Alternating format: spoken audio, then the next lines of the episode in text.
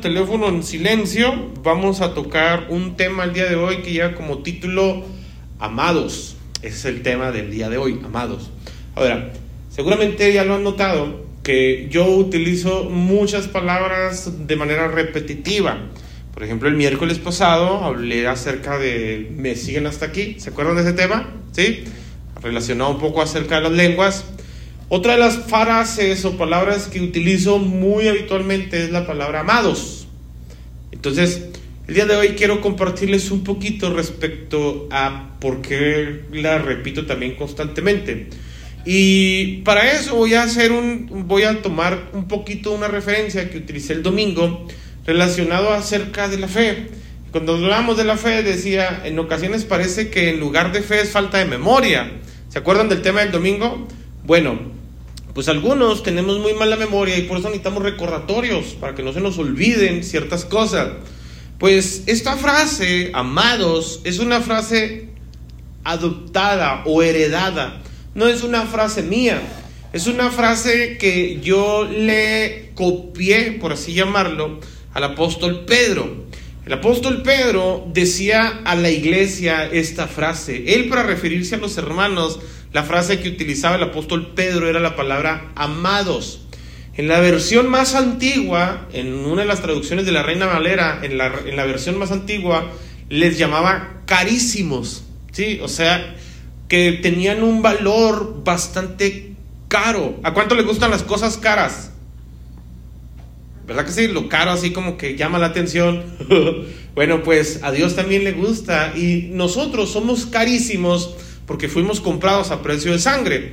Bueno, pues el apóstol Pedro utilizaba mucho esta expresión, tal vez como un recordatorio personal, para que él no se le olvidara que la iglesia que el Señor Jesús le encargó en su momento, pues no se le olvidara que la iglesia para Cristo es su amada. ¿Sí? Entonces, por esa razón, a cada rato les llamaba amados. Entonces, en muchas ocasiones he hablado de aspectos del apóstol Pedro, pero un tanto negativo, lo he puesto en una posición no muy agradable. Y como ya me he ganado la antipatía de muchas personas aquí en la tierra, pues yo sé que también me estoy ganando la antipatía de muchos en el cielo y uno de ellos a lo mejor es el apóstol Pedro, por eso voy a tratar de redimirme en estos días y empezar a hablar también virtudes. No, no se crea, es una broma, obviamente él ni cuenta se da. Pero como nosotros no somos capaces de ver las cosas como el Señor las ve, eh, Dios vio algo en el apóstol Pedro que le llamó la atención, que le gustó. Ahora, yo, como leo la Biblia y ustedes que me han escuchado en ocasiones predicar, pues yo soy muy bueno para notar los defectos del apóstol Pedro. Pero Dios es el único que es capaz de ver a las personas tal y como son. ¿A cuántos les da gusto esto? Tal y como somos al Señor Jesucristo, Él ve lo que en realidad somos, no lo que aparentamos, no lo que creemos que somos, sino lo que somos en realidad. Entonces, yo le quiero mencionar tres aspectos que yo considero que el Señor Jesucristo vio del apóstol Pedro. Uno de esos eh, atributos que el apóstol Pedro tenía y que Dios, el Señor Jesucristo en persona, vio en el apóstol Pedro es el liderazgo. Juan, capítulo 21, en el versículo 1, en la Reina Valera, dice ahí en la escritura que, que el Señor Jesucristo ya había resucitado, ya estaba por ascender al cielo. Y dice la Biblia en Juan capítulo 21, versículo 1, esta expresión. Dice, después de esto, después de que Después de que Jesús se les había aparecido a los discípulos, después de que incluso Tomás había metido su mano en sus, en sus manos o en su costado porque dudaba de, que, de lo que le decían, de que Jesús había resucitado, ya había tenido un encuentro con sus discípulos, ya todos sabían, no solamente era un rumor, sino que ahora sí los discípulos lo habían visto en persona. Y sabían que no era una aparición, sabían que no era un fantasma, sabían que no era una alucinación de ninguno de los demás, sabían que no era algo que querían ver por el éxtasis o la emoción de ver a su maestro resucitado, porque Tomás hasta metió sus manos en los agujeros donde fueron puestos los clavos, donde fue traspasada su lanza. Y dice la Biblia, después de esto, Jesús se manifestó otra vez a sus discípulos junto al mar de Tiberia, y se manifestó de esta manera. estaban juntos Simón Pedro, Tomás, llamado el Didimo, Natanael, el de Caná de Galilea, los hijos de Zebedeo y otros dos de sus discípulos. Simón Pedro les dijo, voy a pescar. Ellos le dijeron, vamos nosotros también contigo. Fueron y entraron en una barca y aquella noche no pescaron nada. Ahora, note por favor que los discípulos ya sabían lo que les acabo de comentar. Ya sabían que Jesús había resucitado, ya le habían incluso hasta tocado. Pero dice la Biblia que el apóstol Pedro, como uno de los episodios anteriores a la crucifixión, uno de los últimos ah, episodios que Pedro y Jesús presenciaron, fue cuando Pedro negó a Jesús y lo maldijo.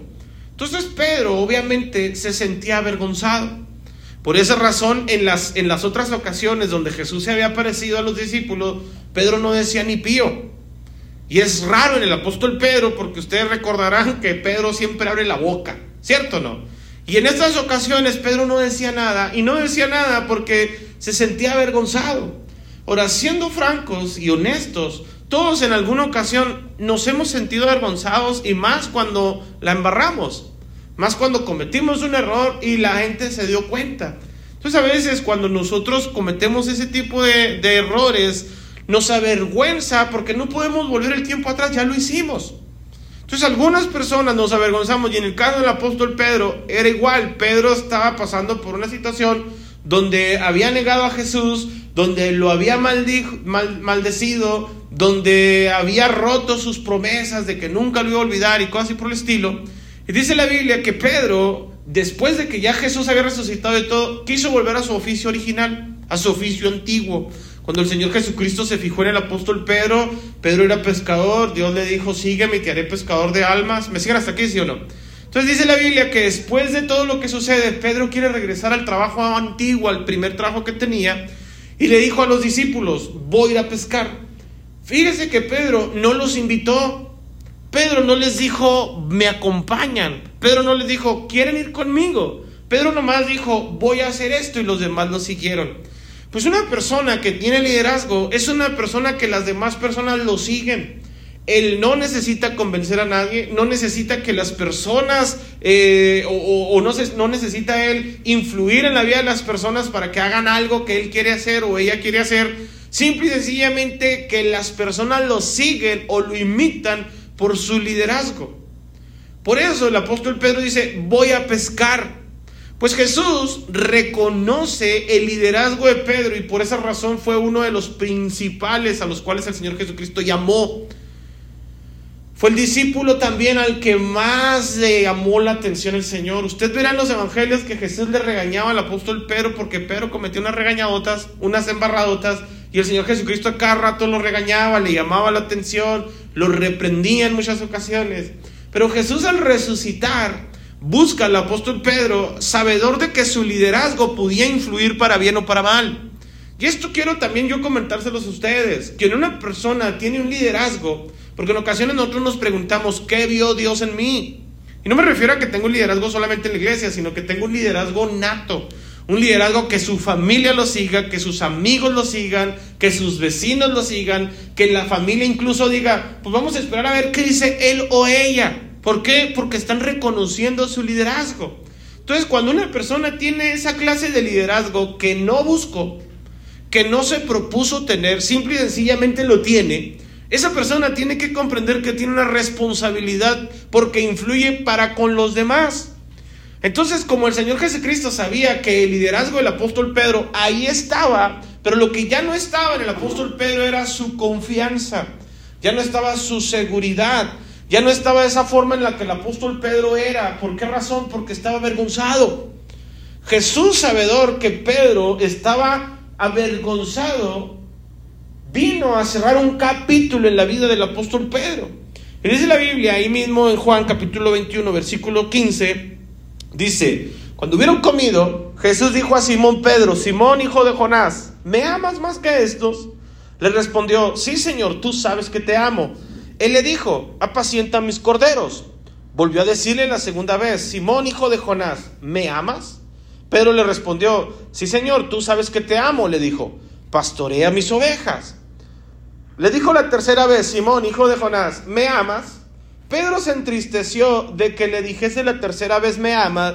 Y le respondió, Señor, tú lo sabes todo, tú sabes que te amo. Jesús le dijo, apacienta mis ovejas. De cierto, de cierto te digo, cuando eras más joven, te ceñías e ibas a donde querías, mas cuando ya seas viejo, extenderás tus manos y te ceñirá otro y te llevará a donde no quieras. Esto dijo, dando a entender con qué muerte había de glorificar a Dios, y dicho esto, añadió, sígueme. Y ya lo más a continuación no se lo voy a platicar, usted lo puede leer en la casa, pero se levantaron y empezaron a caminar. Y Jesús y Pedro tienen una, una plática, una comunión. Esa plática, esa comunión le sirve al apóstol Pedro para restaurar su confianza. Así como Jesús diciéndole, Pedro, no tengas ningún temor. Sé que, sé que hiciste lo que hiciste, pero yo te sigo viendo a ti con esos ojos con los cuales te vi al principio. Tú tienes un liderazgo, tú tienes un llamado. Y en ti es la persona en la que voy a encargar que cuides a los discípulos. Observa. Tú dices, voy a pescar. Y todos los demás te dicen, vamos contigo. Pero yo no te llamé para que fueras pescador de peces, te llamé para que fueras pescador de almas. Y estás abandonando tu ministerio, estás abandonando tu llamado. Entonces, también era como una especie de clausura o cierre, como diciéndole, Pedro, yo sé que en otras ocasiones te llamé la atención, en otras ocasiones te reprendí públicamente, hubo una vez que hasta te dije, diablo, apártate de mí. Pero no era porque te menospreciara, simple y sencillamente es porque he visto en ti un liderazgo que necesito encauzarlo. Esto también sirve para comprender que una persona que siente que en la vida eh, le cargan más la viga, siente que es más difícil la vida para ellos, que es más holgada para otros, que otras personas tienen mayor comodidad, esto es porque una persona que es líder en cualquier área de su vida destaca. Y siempre el clavo que sobresale es el que recibe más martillazos. ¿Están de acuerdo conmigo? Entonces Pedro por esa razón a cada rato era reprendido por Jesús. Y Jesús viene para con Pedro, para cerrar ese capítulo en su vida, para que Pedro no se quede con lo último. Le fallé a mi maestro, le fallé a mi Señor. ¿Me siguen hasta aquí, sí o no? Entonces Pedro tenía que seguir con su confianza y volvemos a ver a Pedro que jamás en la vida vuelve a mencionar, voy a pescar. Jamás abandona el oficio de pescar almas. Ahora sí se dedica en cuerpo y alma a la misión. Ahora sí se dedica en cuerpo, en cuerpo y alma a la iglesia. ¿Qué es lo que vio Jesús en el apóstol Pedro? Vio liderazgo, pero necesitaba ser encausado, necesitaba ser redireccionado, necesitaba ser eh, bendecido con la unción del Espíritu Santo de Dios. Hay personas que tienen que comprender esto.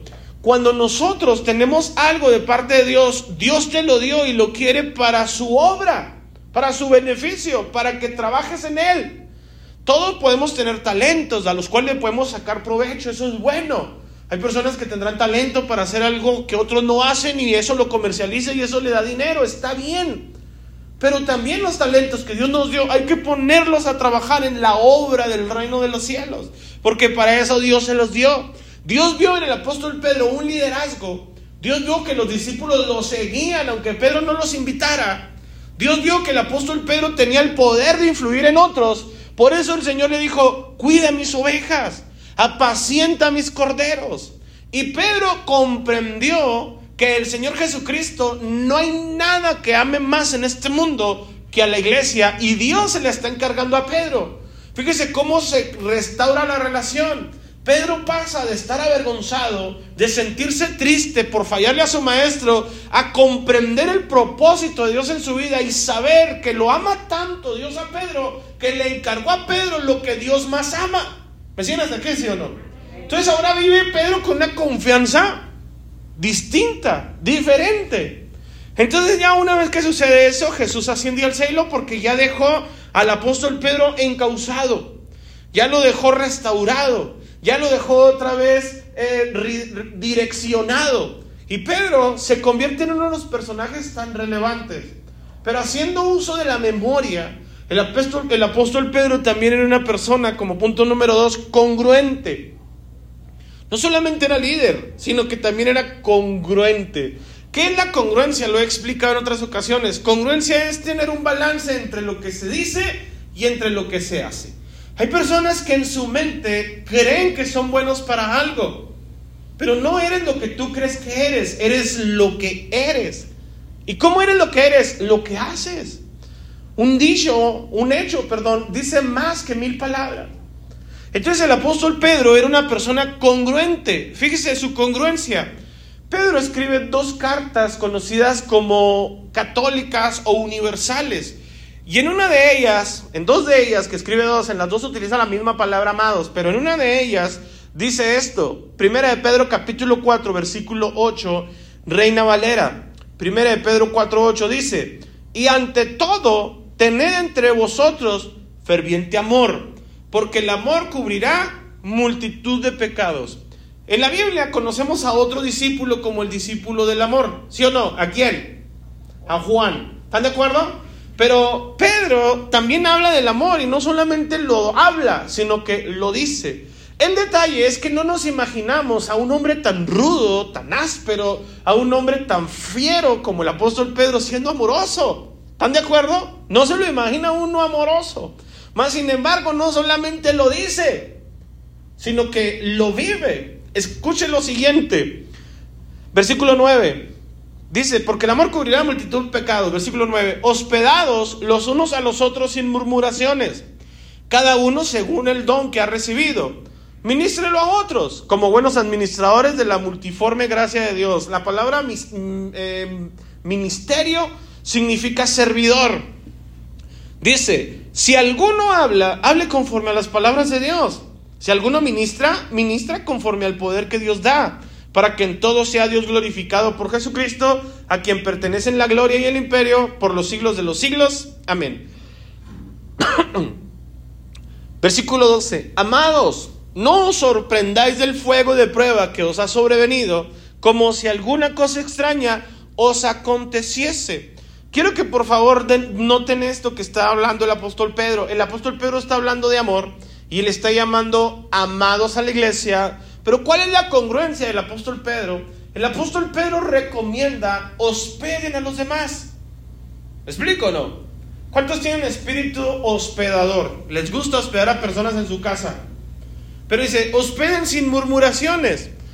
Sin murmuraciones no quiere decir nada más y no se limita a eso, que cuando una persona se junta estén hablando los unos de los otros, sino que también la persona que hospeda, que lo primero está mal, cuando se reúnen unos a hablar de otros, sino que también se refiere a que la persona que hospeda tiene que hospedar sin ventilar, sin decir, uy, aquí hospedé al hermano y luego gasta un montón de agua, se mete a bañar y dura como media hora. ¿Me explico? Y luego deja los calcetines tirados y luego ronca re feo y le huelen los pies. eso es ventilar, eso es una murmuración. Bueno, el apóstol Pedro lo está diciendo no solamente porque sea algo anecdótico, sino porque era algo congruente en su vida, porque de todas las personas en el universo, de todas las personas en el mundo, de todos los lugares a los cuales el Señor Jesucristo pudo escoger para habitar, no fue el palacio de, Herodes, no fue el, el, lugar del rico más prominente del pueblo, sino en el lugar en el que el Señor Jesucristo decidió habitar en esta tierra, fue en la casa del apóstol Pedro. Fíjese lo que dice la Biblia. Mateo 9, versículo 1. Mateo 9, versículo 1.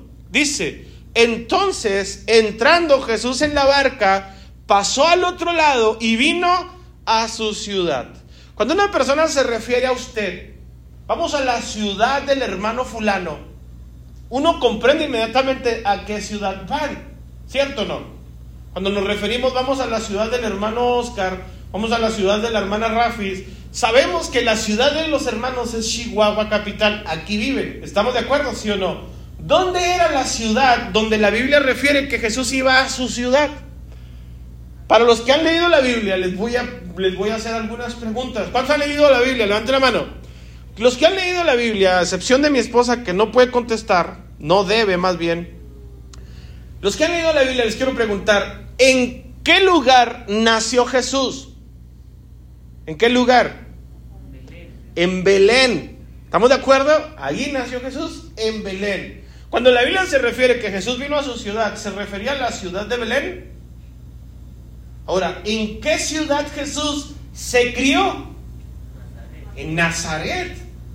¿Sí? ¿Estamos de acuerdo? Por eso era conocido como Jesús de Nazaret. Cuando la Biblia dice Jesús vino a su ciudad, ¿a qué ciudad se refiere? ¿A Belén o a Nazaret?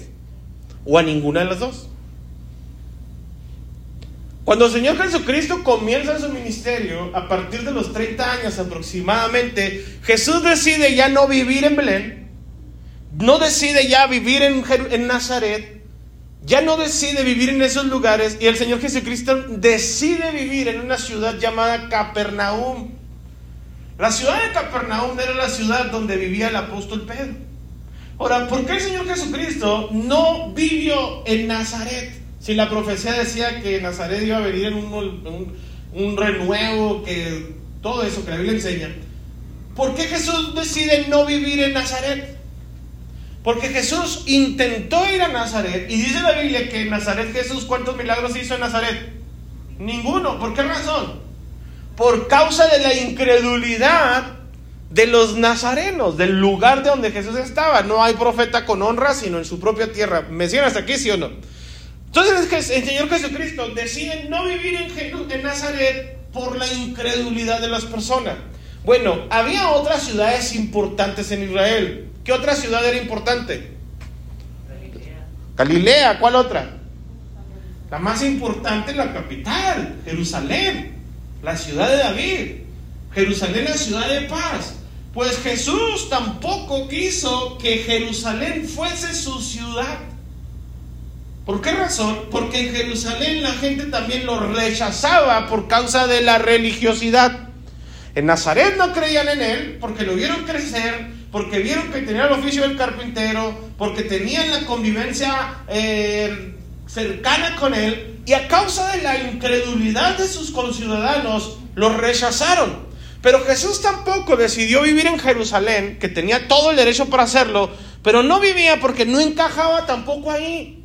Y no encajaba en Jerusalén porque la gente conocía mucho de Dios, bíblicamente hablando, pero desconocían totalmente de Dios personalmente hablando. Entonces la incredulidad es algo que rechaza a Jesús y la religión también es algo que rechaza a Jesús. Entonces, ¿qué es lo que hace Jesús? Jesús decide habitar, como dice en su palabra, donde hay un corazón contrito y humillado. ¿Estamos de acuerdo con eso? Dice la Biblia que Dios decide habitar en medio de la alabanza de su pueblo, ¿sí o no? El primero que reconoció tiempo después que Jesucristo era el Mesías, el Hijo de Dios, ¿quién fue? El Pedro. Dice la Biblia que Jesús se lo reconoció, bienaventurado eres, hijo de Jonás, que no te lo reveló carne ni sangre, sino mi Padre te lo dijo. ¿Estamos de acuerdo con eso?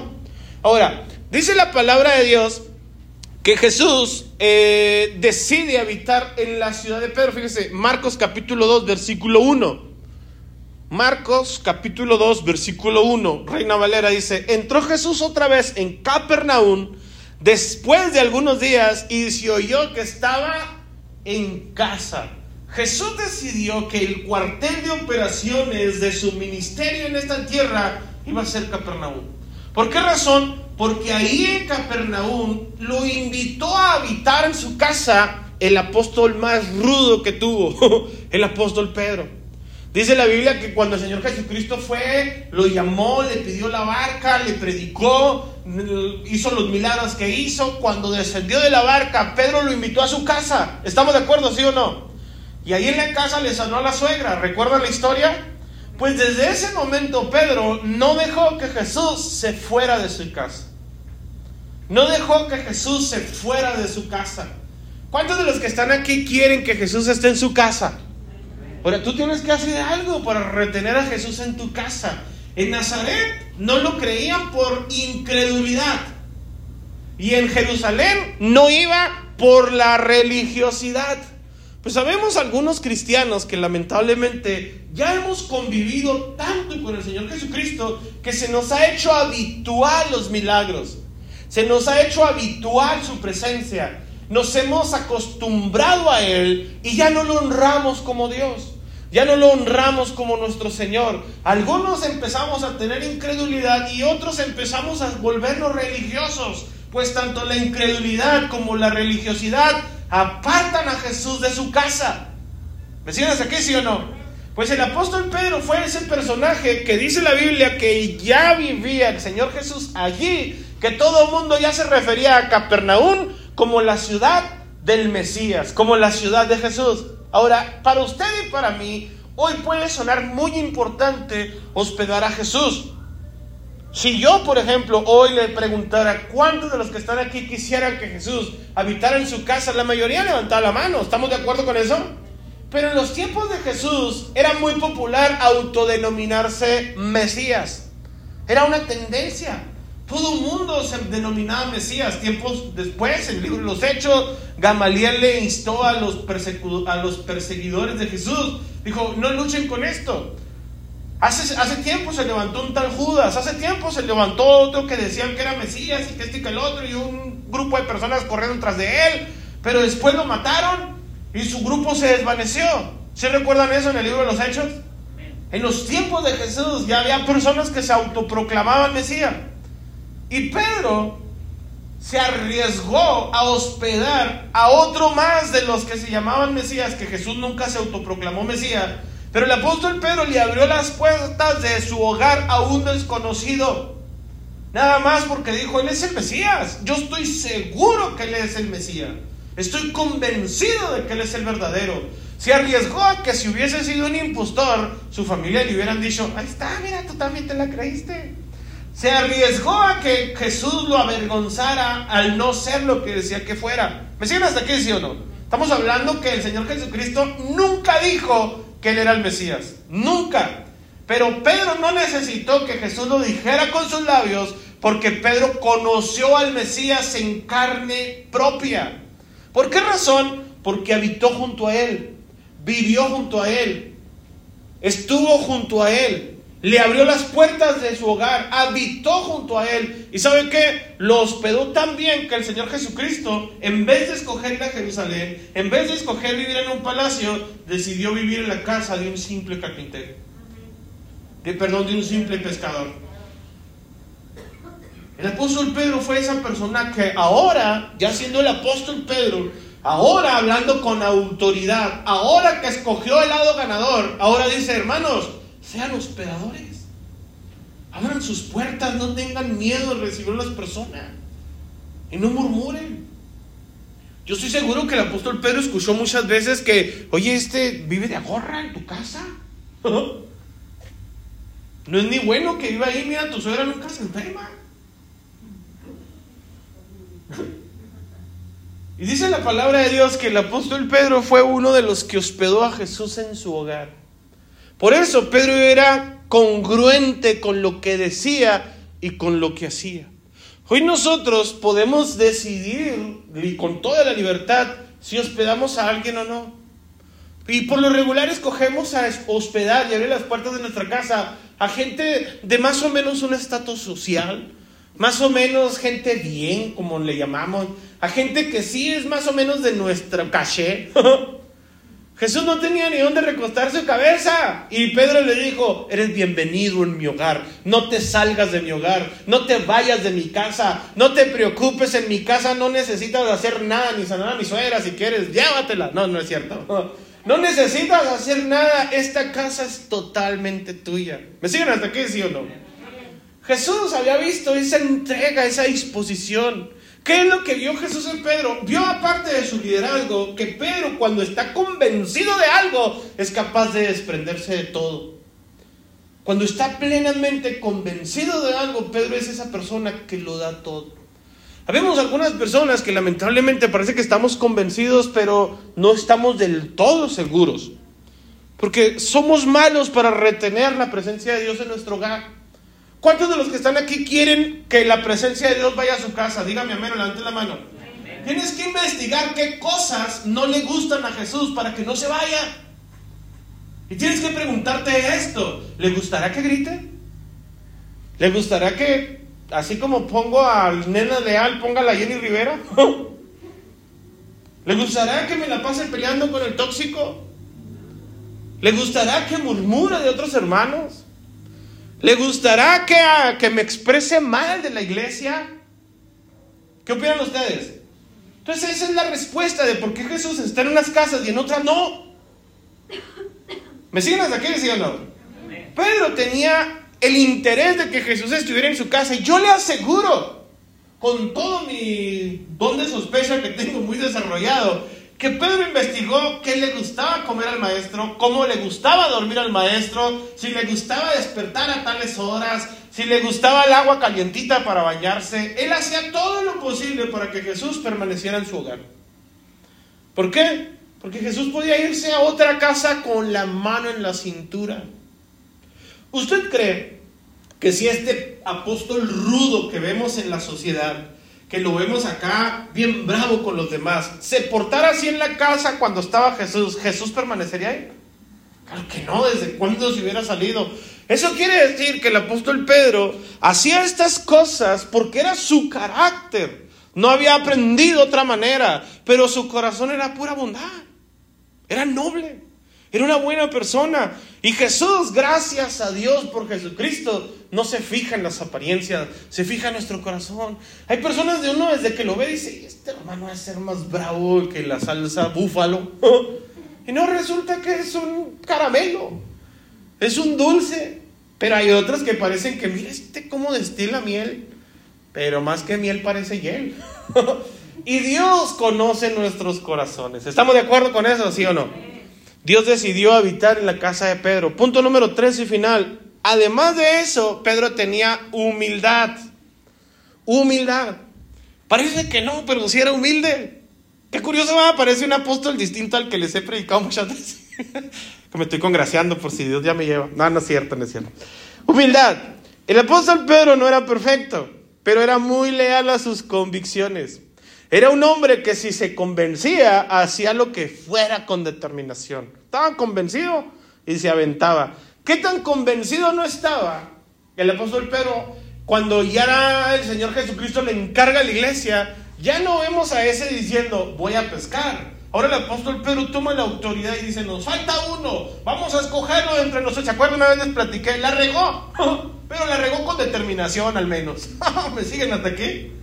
¿Por qué razón? Porque era una persona que cuando se convencía hacía las cosas con determinación. Cuando el mensaje viene hacia los gentiles, el apóstol Pedro fue el primero que lo resistió. ¿Lo recuerdan, sí o no? Ahora, ¿lo culparíamos al apóstol Pedro? Era la única forma que sabía de cómo comportarse. No lo podemos culpar ya que toda su vida vivió así.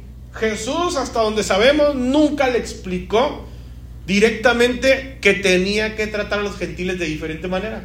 Si Jesús se lo hubiera explicado, seguramente Pedro lo hubiera hecho. Es muy diferente a la visión que tuvo. Es una visión. No es una voz directamente de parte de Dios. Lo hubiera hecho si hubiera sido Dios. Pero Pedro tiene una visión y dice, a lo mejor ya estoy alucinando del hambre que tengo. ¿Me explico? Pero dice la Biblia que Pedro era humilde porque como no sabía cómo comportarse ante los demás, se comportaba como era, bravo, rudo, directo y en ocasiones hasta denigraba a las personas, los rechazaba, era racista, era su forma de ser, no sabía otra manera. Pero nadie le enseñó. Pero ¿sabe quién sí sabía cómo debería tratarse a los gentiles? El apóstol Pablo. El apóstol Pablo recibió ese ministerio. Muchas veces decimos aquí, como Pedro no lo quiso hacer, el Señor se lo dio a Pablo. Pero la realidad de las cosas es que Pablo y Pedro se tendrían que complementar, pero nunca se pudieron llevar bien. Ahora, no por causa de Pedro, sino por causa de Pablo. El apóstol Pablo era muy rencoroso. El apóstol Pablo era una persona orgullosa, más no poder. Él mismo dice, he recibido un montón de revelaciones, dice, pero por causa de que no me infle más de lo que soy, por no subirme un ladrillo y me mareé, el Señor me tiene un aguijón en la carne. Conocía sus tendencias orgullosas. Y cuando el apóstol Pablo ve el comportamiento del apóstol Pedro, en lugar de reconvenirlo, en lugar de convencerlo, en lugar de instruirlo, en lugar de que el apóstol Pablo y el apóstol Pedro tenían una enseñanza teológica distinta. Pablo había tenido los mejores estudios teológicos, la mejor academia. Es como si el apóstol Pablo hubiera estudiado en Harvard en estos tiempos y el apóstol Pedro hubiera tenido eh, primaria abierta. ¿Me siguen hasta aquí diciendo? Naturalmente era muy distinta la educación. Pero cuando una persona debe de educar a otro, tiene que hacerlo con humildad. ¿Estamos de acuerdo, sí o no? Fíjense cómo el apóstol Pedro quiso educar al apóstol, el apóstol Pablo quiso educar al apóstol Pedro. Fíjese, Gálatas capítulo 2, versículo 6. Pablo hablando, los líderes de la iglesia no tenían nada que agregar a lo que yo predicaba. Entre paréntesis, dicho sea de paso, su fama de grandes líderes a mí no me afectó para nada porque Dios no tiene favoritos. Vean nomás cómo habla el apóstol Pablo. Al contrario, ellos comprendieron que Dios me había dado la responsabilidad de predicar el Evangelio a los gentiles, tal como le había dado a Pedro la responsabilidad de predicar a los judíos. Pues el mismo Dios que actuaba por medio de Pedro, apóstol a los judíos, también actuaba por medio de mí, apóstol a los gentiles. De hecho, Santiago, Pedro y Juan, quienes eran considerados pilares de la iglesia, reconocieron el don que Dios me había dado y nos aceptaron a Bernabé y a mí junto a sus colegas. Nos animaron a seguir predicando a los gentiles mientras ellas continuaban su tarea con los judíos. La única sugerencia que me hicieron fue que siguiéramos ayudando a los pobres, algo que yo siempre tengo deseo de hacer. ¿Estamos de acuerdo? El apóstol Pablo, cuando tiene su primer encuentro con Pedro, Pedro le recomienda, está bien tu ministerio y todo el rollo, pero nunca te olvides de los pobres. Era como Andrés Manuel López Obrador, su bandera de los cuatro T, ¿verdad? Dice la Biblia en el versículo 11, pero cuando Pedro llegó a Antioquía, tuve que enfrentarlo cara a cara porque él estaba muy equivocado en lo que hacía. Observen por favor, pero Pedro sugería y Pablo confrontaba. ¿Sí se fija la diferencia? Dice, cuando llegó por primera vez, Pedro comía con los creyentes gentiles, quienes no estaban circuncidados. Pero después, cuando llegaron algunos amigos de Santiago, Pedro no quiso comer más con esos gentiles. Tenía miedo a la crítica de los que insistían de la necesidad de la circuncisión. Como resultado, otros creyentes judíos imitaron la hipocresía de Pedro e incluso Bernabé Bernabé se dejó llevar por esa hipocresía. Observe por, por, favor, pero aquí en estas pocas palabras el apóstol Pablo le está diciendo dos, tres cosas mm, de muy, de muy, palabras muy graves, ¿sí? O sea, ofensas más o menos grandecillas. Le está diciendo doble cara, ¿cierto? Le está diciendo falso, le está diciendo hipócrita y le está diciendo que de líder no tiene nada. ¿Qué opinan ustedes? Ahora, quiero preguntarle lo siguiente. El apóstol Pedro que conocemos en los evangelios, ¿cómo le respondería a Pablo si Pablo le dijera eso cara a cara? Si a Michael le movió la oreja nomás porque se movió. ¿Qué opinan ustedes? ¿Cómo creen que hubiera reaccionado ese Pedro que conocemos en los evangelios si, si Pablo le hubiera dicho esto en persona? Pero ¿saben cómo Pablo lo está ventilando? Por carta. Lo está haciendo públicamente algo que sucedió en privado. Algo que fue entre ellos dos. Estoy de acuerdo. Pedro y Pablo a lo mejor, o más bien Pablo tuvo diferencias con Pedro y no le pareció la forma en que se comportaba. Y estamos de acuerdo hasta ahí. Todos los seres humanos tenemos el derecho de manifestar nuestra inconformidad. ¿Cierto o no? Pablo pudo haberlo hecho así como lo hizo Pedro, ven acá, quiero hablar contigo. Eso que haces no está bien. ¿Por qué eres así, tan dos caras? Y todo eso es lo que se atrevió a decir por carta. ¿Por qué no se lo dijo cara a cara? ¿Me siguen hasta aquí, sí o no? Dice la palabra de Dios que Pablo resiste al apóstol Pedro, que tiene este encuentro con el apóstol em, Pedro, pero ese es un encuentro que sucedió que entre ellos dos debió haber quedado.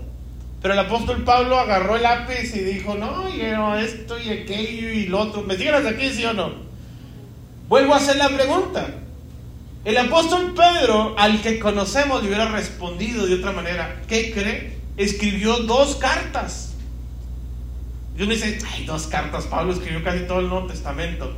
Pero fíjese que en una de las dos cartas el apóstol Pedro escribe esto, el apóstol Pablo. Aquí va la venganza. Segunda de Pedro capítulo 3. Por lo cual, amados, segunda de Pedro 3:14, por lo cual, amados, estando en espera de estas cosas, procurad con diligencia ser hallados por él sin mancha e irreprensibles en paz. Y tended, tened, perdón, entendido que la paciencia de nuestro Señor es para salvación como también nuestro amado hermano Pablo, según la sabiduría que le ha sido dada, os ha escrito casi en todas sus epístolas, hablando en ellos de estas cosas, entre las cuales hay algunas difíciles de entender. Pero los indoctos e incontantes las tuercen, como también las otras escrituras, para su propia perdición. ¿Cómo es la respuesta del apóstol Pedro hacia el apóstol Pablo que le dijo dos caras, hipócritas, sin vergüenza? ¿Cómo es la, la, respuesta del apóstol Pedro? El apóstol Pedro le está diciendo, nuestro hermano, nuestro amado hermano Pablo, con la sabiduría que Dios le ha dado. ¿Se fija cómo es la respuesta? ¿Tendría coraje Pedro para con Pablo? Nada ni tantito. Pablo se la pasaba renegando de eso, no renegando, apelando a su apostolado. A cada rato decía, no soy yo apóstol, no, ¿acaso no soy apóstol? No, también yo fui apóstol, no solamente Dios también me eligió a mí para apóstol, ¿verdad que sí? Pedro jamás hizo un comentario. Pedro tenía la humildad para reconocer que otros se pueden equivocar y comprendió, porque una vez lo hizo, comprendió que no debería volver a actuar así. El Señor Jesucristo le dijo a Pedro, Pedro, el que a hierro mata, a hierro muere, Pedro. ¿Te quieres llevar así con los demás? ¿Lo volvió a hacer Pedro? No. Ahora, habemos personas que tenemos un carácter tan bravo que no importa si aparece el mismo Jesús en persona, no vamos a cambiar.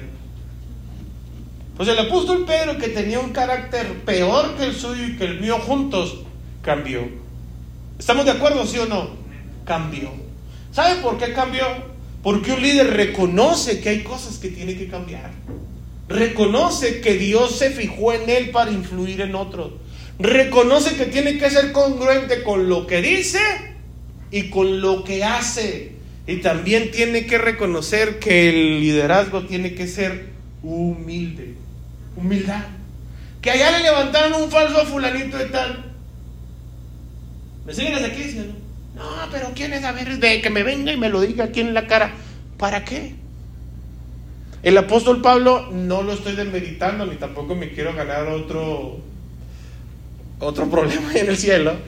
Pero el apóstol Pablo, todas las, todas las epístolas, cartas que escribió, casi todo el Nuevo Testamento que escribió, se la pasaba alegando que él también era apóstol, sí o no. ¿Va que sí? Yo también soy apóstol, ¿y por qué no? Si a mí Dios también me mandó. Y esos que se creían líderes, ni líderes son, y que no sé cuánto. Pero le respondió nuestro amado hermano Pablo. ¿Humildad o no? ¿Va que sí? Entonces, eso es lo que Dios ve en el apóstol Pedro. Y si Dios fue capaz de ver estos talentos ocultos bajo la corteza de un hombre bravo, Dios podrá ver nuestros talentos a nosotros. Ahora, Dios te quiere moldear. Yo quiero terminar diciendo lo siguiente. Cuando el Señor Jesucristo le cambió el nombre a Pedro, se llamaba Simón y le puso Cefas, que significa piedra, ¿estamos de acuerdo? La mayoría de las veces decimos, es que era rudo porque era duro, pero no, no es nomás porque era duro, se requiere valor, se requiere carácter, se requiere resistencia en el ministerio, pero una piedra, si es tallada, es moldeable.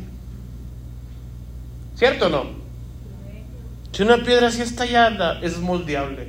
Y Dios le dio forma al apóstol Pedro. Por eso el apóstol Pedro fue al que Dios, o más bien por eso Dios fue el que le encargó al apóstol Pedro, pastorealos, pastorealos. Póngase en pie, por favor.